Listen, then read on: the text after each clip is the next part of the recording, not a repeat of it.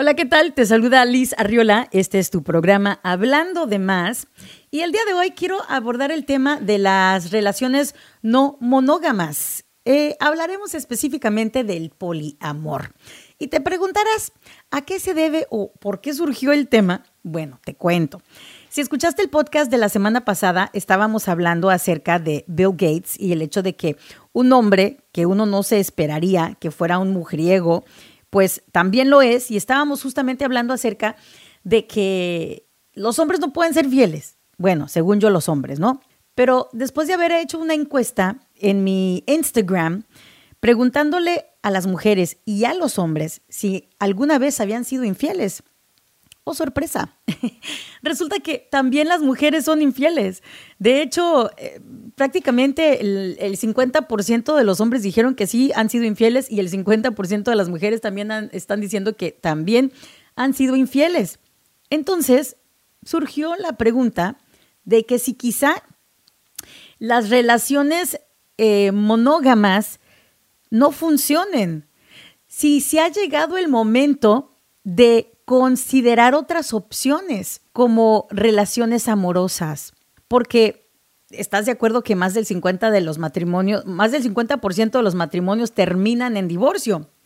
Entonces, si más del 50% de los matrimonios terminan en el divorcio, y en la mayoría de los casos es porque alguien le pintó el cuerno al otro, o los dos le pintaron los cuernos, entonces, por lógica, uno podría decir que la monogamia no funciona. Yo sé que luego la gente se, espanta, yo también, no lo voy a negar, cuando se plantean otras ideas. Da como que miedo, no sé, nos preocupamos. Hace poquito yo vi un programa que se llama Red Table Talk de Jada Pickett Smith, la, eh, la esposa de Will Smith, junto con su hija y su mamá, donde hablaron precisamente del tema de la monogamia, más bien el tema de las relaciones eh, no monógamas como el poliamor. Y tú te preguntarás, ¿qué es el poliamor? No te preocupes, yo tampoco sabía qué era el poliamor. Resulta que el poliamor es, ahí te va, déjame te leo exactamente la definición para que tú ahí llegues a tus propias conclusiones. El poliamor es un término que se usa para referirse a una relación amorosa de manera simultánea, ¿ok? De tres o más personas con consentimiento y conocimiento de todos los involucrados. Sus participantes hacen énfasis en la honestidad y la transparencia con todos los involucrados. También se describe como no monogamia consensual, ética y responsable. Fíjate que en el programa de Red Table Talk estaban entrevistando un grupo que estaban en una relación donde el chico tenía esposa, pero el chico también tenía novia. Pero, ah, el la esposa de él también tenía novio. Y la novia del chico también tenía otro novio. y todos estaban de acuerdo con esto. Todos se conocían, era algo consensual y tenían como que ciertos acuerdos. Y yo me pregunto, ¿será esto descabellado? ¿O será que es, es una buena opción para muchas personas? Especialmente para aquellas personas que son este, infieles de manera crónica, aquellas personas que simple y sencillamente no pueden ser fieles. Existen muchos y tú que me estás escuchando sabes quién eres, ¿ok? Entonces, si tú ya sabes que te es difícil ser fiel, entonces lógicamente la monogamia no es para ti. Entonces, ¿por qué no considerar el poliamor? Ya sé que, te digo, ya sé que muchas personas se espantan cuando escuchan este tipo de términos, se les hace como que, ay, no, ¿a dónde vamos a llegar? Ay, justo en, estaba platicando del tema en el Facebook Live y alguien me dijo, a mí lo que me preocuparía es, son las enfermedades de transmisión sexual. Y yo digo, ay, ya parece que cuando tu marido o tu esposa te andan pintando los cuernos, se preocupan mucho, especialmente los hombres, se preocupan mucho por protegerse. No, luego te pintan el cuerno y te traen la enfermedad a la casa. Ah, pero es una relación monógama, ¿no?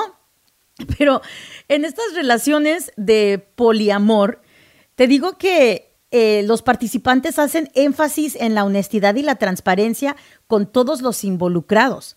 Es como una relación súper como Yo sé que vas a decir madura, pero sí, la palabra que estoy buscando creo que es madurez, eh, porque, no sé, se requiere un, no sé, no sé, sí, se requiere como un cierto nivel de madurez para estar en este tipo de relaciones, ¿no crees?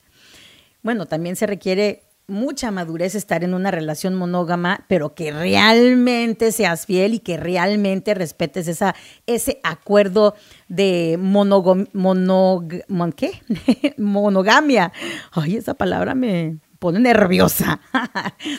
Fíjate que estaba justo leyendo que el 43% de los milenios se describen, o más bien describen su relación ideal como una relación no monógama. Te lo repito, ahí te va. El 43% de los millennials describen su relación ideal como una relación no monógama.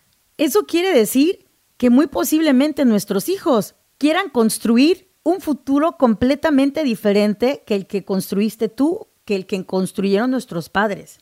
Y no se me hace loco de que los millennials decidan que no quieren estar en relaciones monógamas, porque demos, porque repito lo que dije al principio, todo mundo lo sabe, que más de la mitad de los matrimonios terminan de todos modos en divorcio. Alguien termina traicionado, lastimado. Entonces, ¿por qué un milenio va a querer repetir ese tipo de relación?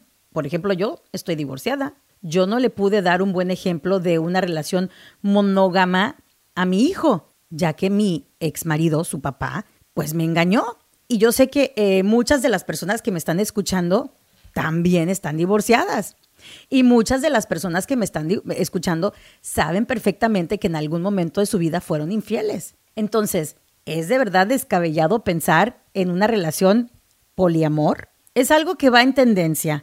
Eh, estaba buscando información en el Internet y eh, según lo que dicen los artículos que estaba leyendo, es difícil calcular cuántas personas están en este tipo de relaciones porque muchas de ellas están en el closet, o sea, muchas de ellas no admiten abiertamente que están en relaciones de este tipo de poliamor porque obviamente todo el mundo los va a juzgar, todo el mundo los va a ver como bichos raros. Ah, pero la infidelidad es muy normal, ¿no? Para los que estamos en relaciones monógamas. Entonces, no sé, se me hace como que demasiada hipocresía. Y los que más ponen el grito en el cielo seguro son los que más han pintado el cuerno. En fin, entiendo que esto del poliamor no es para todos. Por ejemplo, yo no creo poder tener la capacidad emocional ni madurez que se requiere para estar en este tipo de relación. Yo creo que sería demasiado celosa. No, no, no. De imaginarme compartir a mi pareja con otra persona, no lo puedo ni imaginar pero las personas que entrevistaron en este programa de Red Table Talk se veían perfectamente felices y de hecho entre ellos interactuaban. Y lo curioso es de que estaban súper organizados, tenían hasta como un schedule donde se ponían las fechas en el calendario de con quién iba a estar y que no sé qué. Y, y, la esposa de este cuate decía, no, para nada, no soy celosa. No, no, me, no me hace sentir celos que él pase la noche allá con su novia. Por otro lado, ella también tiene novia. Es una cosa que quizá para nosotros se nos hace difícil entender, nuestro cerebrito no da para tanto, pero más y más millennials están considerando este tipo de relación. Y bueno, te estaba diciendo que por la información y los artículos que estaba leyendo decía que era difícil determinar cuántas personas estaban involucradas en este tipo de relaciones de poliamor, porque pues la mayoría están en el closet y no se puede hacer una encuesta o un, research así como que súper eh, exacto pero estiman que en Estados Unidos solamente existen entre 1.2 o 2.4 millones de relaciones poliamor. Y no confundas estas relaciones de poliamor con, ay, simplemente queremos tener sexo em, con otras personas. No, eso se llama otra cosa. ¿Cómo se llama eso? Eso, a eso se le dicen swingers, ¿no? Cuando hay parejas que quieren involucrarse con otras parejas o que cambian de parejas y se las prestan las parejas y luego regresan y siguen con su vida. Son como que ese tipo de personas que necesitan como más excitement en sus relaciones y hacen este tipo de cosas. Eso es, eso es otra cosa, eso se llaman swingers. Esos no tienen una relación sentimental, una conexión emocional. Eso es meramente sexual lo de swingers. Más sin embargo, esto de lo de poly, polyamory, como se dice en inglés, o poliamor en español, por lo que estaba viendo, es mucho más que solo sexo. Em, de hecho, algunas personas están en relaciones de poliamor, pero no están teniendo relaciones sexuales. Simplemente es una conexión emocional la que quieren tener. O con esta persona solamente tiene una conexión emocional y con esta otra persona sí tienen intimidad. O, sea, cada quien como que hace su propia fórmula. Ya sé, ya sé que se escucha todo, todo loco para nosotros, pero te digo, empieza a investigar, empieza a entender estos términos y este tipo de relaciones porque los millennials más y más y más están escogiendo estar en relaciones no monógamas. Y ya sé que aquí entra luego el elemento de la religiosidad, ¿no? De que las personas religiosas o las personas que siguen una religión, pues van a decir esto va en contra de Dios. Pero dense cuenta que no todo el mundo es religioso, no todo el mundo es cristiano, no todo el mundo sigue una religión. Cada quien está libre de llevar su espiritualidad y su sexualidad de la manera en que mejor les plazca, ¿no? Por eso vivimos en un país libre. Pero eso de la religiosidad, pues eso ya es otra cosa. De todos modos, la mayoría de las personas que están en relaciones monógamas son infieles. O sea, dime, dime entonces dónde queda la religión y el cristianismo y Dios y eso es una falta a Dios. ¿Cuántos cristianos, cuántos religiosos no han pintado los cuernos? Entonces, no me vengan con hipocresías. Mira, yo no te estoy diciendo que este tipo de relación es para mí. No, en realidad siento que no es para mí. No me siento capaz de estar en una relación donde tenga que compartir a mi pareja. Simplemente quería pues abordar este tema porque es algo que está surgiendo más y más y yo sé que muchos de nosotros tenemos hijos que de repente podrían considerar este rumbo y pues para que no se te haga tan extraño cuando escuches que te vengan con estas ideas, vas a decir, ah, ya había escuchado de esto, me acuerdo que Liz lo estaba platicando. en fin, mira, este, cada quien su rollo, ¿verdad? Por eso esa es la maravilla de vivir en un país con libertad como lo vivimos aquí en los Estados Unidos.